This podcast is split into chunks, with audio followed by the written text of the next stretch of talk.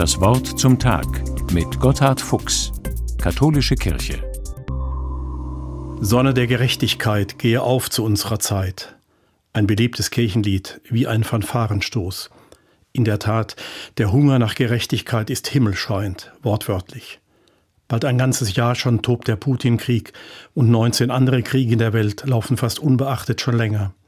Das politische Weltgefüge ist durcheinander. Der Hunger in der Welt nimmt rasant zu. Die Inflation krassiert. Ja, Sonne der Gerechtigkeit, gehe auf in dieser Zeit. Uralt ist bei diesem Sehnsuchtsruf die Verbindung mit dem Sonnenaufgang. Neuer Tag, neue Chance, neue Hoffnung. Ohne Übertreibung kann man sagen, die Sonne ist der erste Gott im Leben, ja in der Geschichte der Menschheit. Ohne Sonnenaufgang kein Unterschied zwischen Licht und Finsternis. Wir könnten uns nicht orientieren. Und wie oft geht einem morgens etwas leicht von der Hand, was am Tag zuvor nicht mehr gelingen wollte, als wäre jetzt mehr Kraft da, mehr Sonnenenergie, mehr Vitamin D. Kein Wunder, dass alle Religionen mit dem Sonnenkult zu tun haben und das Licht der Welt begrüßen. Die Bibel freilich setzt schon auf der ersten Seite einen besonderen Akzent. Danach ist auch die Sonne ein Geschöpf, auch die allseits verehrten Gestirne. Und Gott sprach, Lichter sollen am Himmelsgewölbe sein, um Tag und Nacht zu unterscheiden.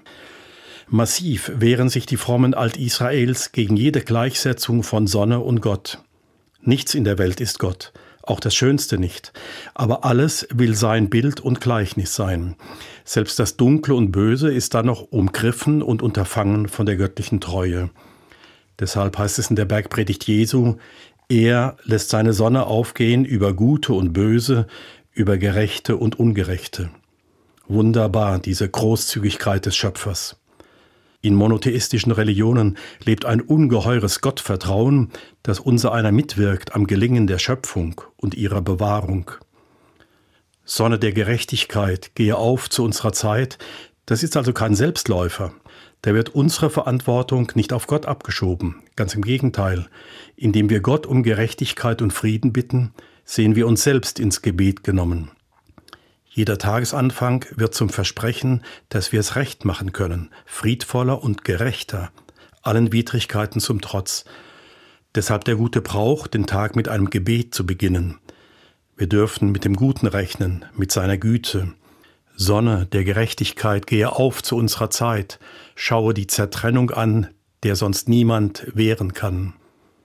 Gotthard Fuchs, Wiesbaden, Katholische Kirche.